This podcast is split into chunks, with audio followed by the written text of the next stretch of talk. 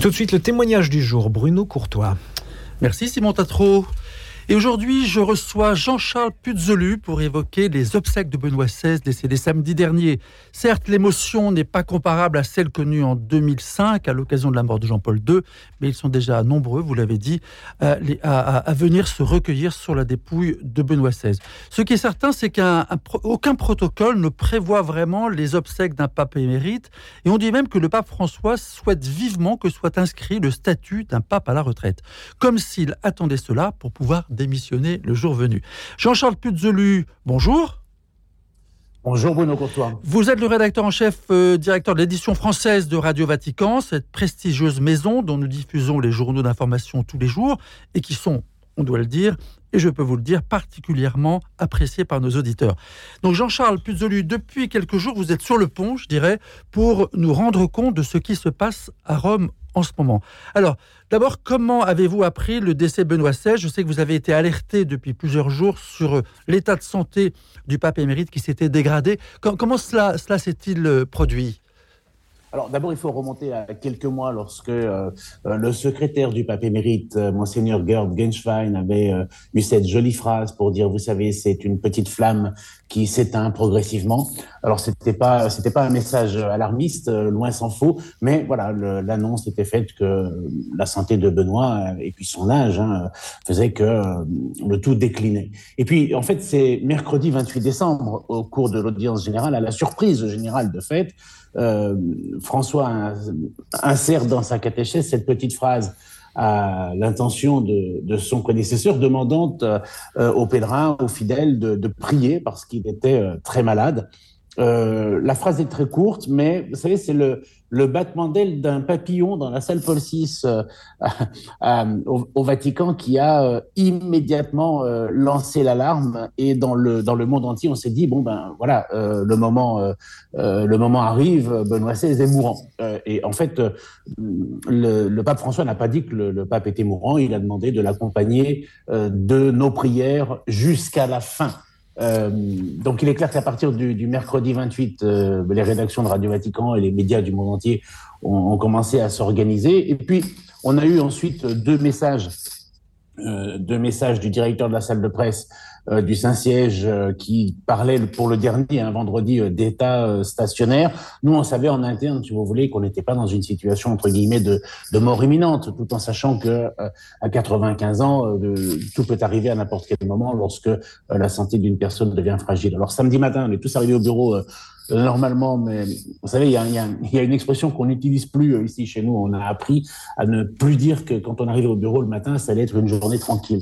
Parce que si effectivement le samedi matin a commencé plutôt normalement, voilà, vers 9h45, euh, on a été informé euh, du, du, décès du pape François qui était survenu à, à 9h34. Donc euh, en interne, ça a été extrêmement rapide. Et puis euh, le communiqué du Vatican officiel est arrivé, je crois, à peu près trois quarts d'heure plus tard, le temps que toute la machine de la communication vaticane se mette en place. Voilà ce qui s'est passé samedi. Et ensuite, bien évidemment, tout le monde, tout le monde s'affaire à euh, ressortir euh, euh, des témoignages, ressortir les moments saillants du pontificat et histoire de pouvoir mettre à disposition des internautes et, de pouvoir aussi alimenter nos émissions, nos programmes et le Salvatore Romano aussi, le journal du Saint-Siège, avec avec des analyses, des témoignages et de revenir sur ce pontificat qui a duré huit ans. Et puis c'est c'est dix ans de retraite, hein, ce qui est totalement inédit dans l'histoire du Saint-Siège. Un pape émérite euh, ça, ça n'existait pas avant euh, Benoît XVI, avant le, le 11 euh, février 2013. Vous, vous à Radio Vatican, Jean-Charles Puzelu, vous étiez en contact encore avec le, le, pape Benoît XVI de, de, de, depuis sa retraite? Alors personnellement, depuis son lieu de retraite, je ne dis pas, pas sa retraite, mais depuis son lieu de retraite, c'est-à-dire de, depuis la, la, petite maison dans laquelle il, il, vivait discrètement, donc dans les jardins du Vatican, vous étiez en contact avec lui?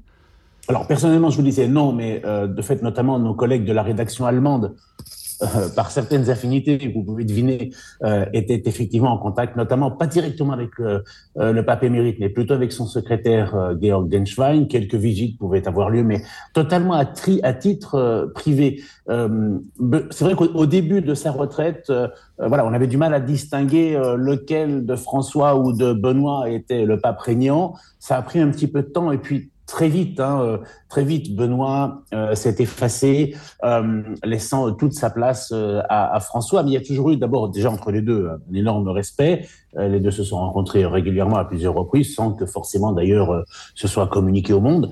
non, non, après, il y a eu beaucoup de visites privées. Quiconque venait au Vatican voulait rencontrer le pape Benoît, pouvait, pouvait faire une demande, être reçu, y aller, ça évidemment. Mais alors l'émotion, l'émotion est grande. L'émotion, bien sûr, l'émotion est grande au Vatican aujourd'hui. Euh, qu'est-ce qu'il en est à Rome? Il, a été, il était très aimé dans son diocèse de Rome, où il, était, il avait déjà été... Euh, c'était il y a quand même déjà dix ans.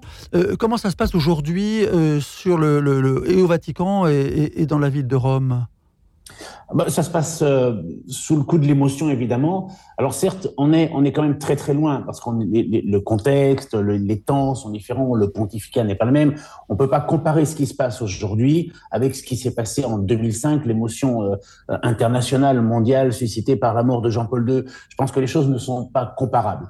Aujourd'hui, euh, il est clair qu'il y a une très forte émotion à Rome. D'abord, nous sommes encore en période de, de, de, vacances, parce que le vendredi 6, par exemple, en Italie, c'est férié, donc euh, beaucoup de gens sont en vacances en Italie et euh, beaucoup d'Italiens en ont profité pour, euh, pour venir se recueillir à Rome auprès de, auprès de la dépouille du pape Benoît. Pour vous donner une idée, dans la journée d'hier, les autorités italiennes, la préfecture de Rome, euh, tablait sur environ 30 à 35 000 personnes par jour qui se seraient rendues au, au, chevet du, du, pape Benoît pour s'incliner devant sa dépouille dans la basilique Saint-Pierre. Hier soir à 19h, on totalisait 65 000 personnes Autrement dit, pratiquement le double de ce qui avait été prévu. Donc oui, il y a une émotion.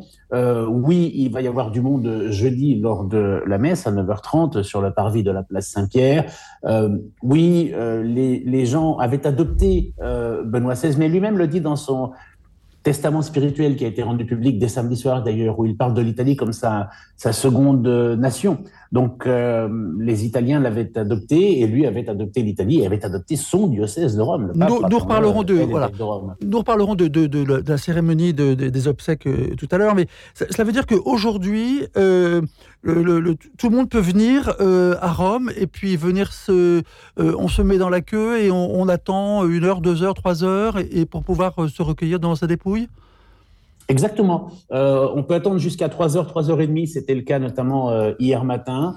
Euh, J'ai vu que ce matin encore, une petite foule s'était formée. Alors aujourd'hui et demain, la basilique Saint-Pierre est ouverte de 7h jusqu'à 19h sans interruption pendant 12 heures, euh, donc deux heures de plus par rapport, par rapport à hier. Oui, on peut venir à Rome, on remonte la, la, la, Via della Conciliazione, cette avenue devant Saint-Pierre, et puis arrivé place Saint-Pierre, une fois passé les portiques de sécurité, on, se met dans. Il y a deux files d'attente, une à droite, une à gauche, histoire de faire circuler. Mais vous savez, ça va, ça va relativement vite. Alors certains ressortent un peu euh, déçus de cet instant euh, de prière devant Benoît parce que les gens ne sont pas autorisés pardon, à, à s'arrêter. Donc euh, le temps d'un signe de croix et à peine de, s'incliner et, et, l'on passe son tour aux, personnes qui arrivent derrière. Mais tout cela est organisé de façon à ce que le plus de pèlerins possible puissent, euh, s'incliner euh, devant, devant la dépouille du pape émérite. C'est ouvert à tout le monde, il n'y a, a, a aucune difficulté. Et on a vu d'ailleurs beaucoup de monde venir exprès euh, notamment hier, on croisait des Siciliens euh, qui, pour des raisons personnelles, hein, ont choisi euh, de faire le voyage exprès pour venir à Rome ces jours-ci. Quant, à, la participation des fidèles à, la messe jeudi, oui, on peut, déjà d'ores et déjà penser qu'elle qu sera massive. Alors, comment vont se, se dérouler ces obsèques, justement? C'est-à-dire que pour les obsèques d'un pape, des obsèques d'un pape présidé par un autre pape en exercice, bon, c'est du jamais vu. Est-ce qu'on est qu'on a un peu des informations sur euh, la liturgie? Comment, comment ça, ça, cela va-t-il se passer? Est-ce qu'on sait si Benoît XVI a laissé quelques recommandations? Euh, Qu'est-ce que vous avez comme information euh, concernant Alors, Benoît XVI a laissé une recommandation sur le lieu de sa sépulture. Je, je vous donnerai les détails euh, après. Il est clair que le Vatican a dû s'organiser hein, pour les obsèques d'un pape émérite. Il y a une distinction à faire euh, au niveau de l'organisation, au niveau du protocole, euh, l'enterrement d'un pape émérite ne peut pas être euh, suivre le, le, même protocole qu'un pape qu'un pape régnant. Concernant un pape régnant, si on se réfère à l'expérience que l'on a et qui remonte maintenant à 2005, c'est-à-dire le décès de Jean-Paul II, il y a tout d'abord une traditionnellement une neuvaine de prières après, après l'annonce du décès du pape, neuf jours de prières où les gens se, se retrouvent et sont accompagnés euh, par, euh, par des prêtres, par des évêques euh, sur la place Saint-Pierre en plusieurs langues. Ça se passe du matin au soir et voire même une, une bonne partie de, de la nuit. Ces neuvaines de prière, en fait, traditionnellement dans l'histoire, c'est pour laisser aux, aux, cardinaux, aux évêques du monde entier qui souhaitent se rendre à Rome. Surtout pour les cardinaux qui doivent se rendre à Rome, parce que après l'enterrement d'un pape régnant, il y a le conclave, donc ils doivent être là. Euh, c'est pour leur laisser le temps d'arriver, de s'organiser, d'arriver et au moins de, participer à la messe et après au conclave. Dans euh, le, cadre de, l'enterrement euh, d'un pape émérite, euh, cette, cette neuvaine de prière n'a pas lieu. Il est clair que on laisse quand même du temps aux, aux, cardinaux de venir en Rome avec les moyens de transport que l'on a aujourd'hui. Ça va assez vite quand même. le train, ça va, voilà, ça va, ça va assez vite. Il est clair que la plupart des cardinaux du monde entier seront euh, seront, seront présents euh, jeudi. Euh, il est clair aussi qu'on a laissé voilà l'exposition de la dépouille pendant trois jours, qui remplace la neuvaine et qui laisse à tout le monde le temps de, de s'organiser. Donc, le protocole veut, le protocole qui a été établi veut l'exposition de, la dépouille qui est conservée comme un pape Et d'ailleurs, Benoît XVI est revêtu euh, comme, comme, il l'était lorsqu'il régnait avec la tiare, avec euh, euh l'habit euh, pontifical. Il n'est pas en soutane blanche comme on avait l'habitude de, de, le voir. C'est bien pour signifier qu'on enterre quand même un pape qui a été retraité, mais qui a été pape. Et puis, et puis la messe qui sera la messe d'enterrement d'un pape à, à, tous les effets, une messe, messe de funérailles. C'est vrai que la, la, la véritable nouveauté, c'est qu'elle sera présidée par, par un pape régnant, ce qui n'était pas le cas. On, on, sait que lorsqu'il était, lorsque Benoît XVI était venu justement à Paris, euh, et, euh, aux Invalides et puis ensuite à Lourdes, euh, il avait donné des recommandations à ceux qui avaient organisé les cérémonies en ce qui concerne la liturgie. Il avait souhaité des temps de silence. Il avait euh, fait bien attention à ce qu'il n'y ait pas d'applaudissements. Euh, il n'y a pas de, de, détails plus, plus précis que cela euh, concernant la, cérémonie en tant que telle. Non, non, non. Euh, tout est contenu dans son dans son testament euh, euh dans son testament spirituel et qui n'indique euh, qui ne donne aucune indica indication pardon concernant la liturgie et le déroulement de la cérémonie, euh, sachant que ben voilà il y a un pape régnant et c'est au pape régnant de décider la façon dont il souhaite organiser les funérailles de son de son prédécesseur. Et je pense qu'à ce niveau-là, il n'a pas souhaité qu'il y ait un peu de confusion des rôles et pas non plus nécessairement euh, euh, voulu euh, s'imposer. La recommandation qu'il a, enfin le souhait qu'il a exprimé, c'est d'être enterré dans la crypte de la basilique Vaticane, à l'endroit où jusqu'en 2011 était enterré Jean-Paul II. Donc il va occuper la tombe qui avait été celle de Jean-Paul II. Ça, c'est le souhait qui va être exaucé euh, de, de, Benoît XVI, puisque vous savez qu'en 2011, au moment de sa béatification, euh, la dépouille de Benoît XVI a été remontée euh, dans euh, la basilique, où elle est exposée euh, depuis, je crois, le mois de mai 2011 dans la, chapelle de Saint-Sébastien à l'intérieur euh, de la basilique. Et d'ailleurs, la tombe de Jean-Paul II est d'ailleurs ouverte aujourd'hui au, culte euh, de tous les fidèles. Benoît XVI, lui, sera euh, dans la crypte et c'est le seul souhait qui a été exprimé de sa part. Alors, vous êtes Jean-Charles Puzelu, responsable de la directeur de l'édition française de Radio Vatican. Donc, vous êtes au, cœur, j'allais dire, au cœur du pouvoir, au cœur de, l'Église. Faites-nous un, peu rêver, puisque vous êtes sur place. Comment ça se passe? Comment ça fonctionne, Radio Vatican? Une énorme boutique, si on peut dire. Alors si oui oui c'est une énorme euh, machine bon qui a euh, qui a ses limites aussi hein, parce que euh, voilà les effectifs avec le temps tendent à être en flux tendu et puis on est comme comme chez vous à Radio Notre-Dame je présume voilà c'est une période de vacances donc nous avons du personnel en congé lorsque samedi 31 on vous annonce la mort d'un pape vous pensez que le réveillon ben voilà, vous allez laisser ça euh, à d'autres et vous allez vous organiser autrement. Euh, la, la, machine se met en place avec ses 57 langues. Euh, et, et, toutes les rédactions, euh, bon, d'abord, il y a eu des réunions. Vous, vous dépendez du, du, du dicaster de. Vous, vous, dépendez de qui alors? Vous dépendez alors, de. Depuis la réforme, depuis la réforme des médias du Vatican en 2015, Radio Vatican a été intégré euh, dans le dicaster pour la communication. Euh, ce dicaster, et donc euh, dicaster c'est un grand mot, mais confier un, un laïc, confier un laïc, hein, confier un laïc pour la première fois d'ailleurs euh, dans l'histoire, euh, Paolo Ruffini, qui est un, un, journaliste de profession et qui est le premier préfet euh, laïc euh, d'un dicaster. François a souhaité d'ailleurs récemment encore qu'il y en ait d'autres à l'avenir.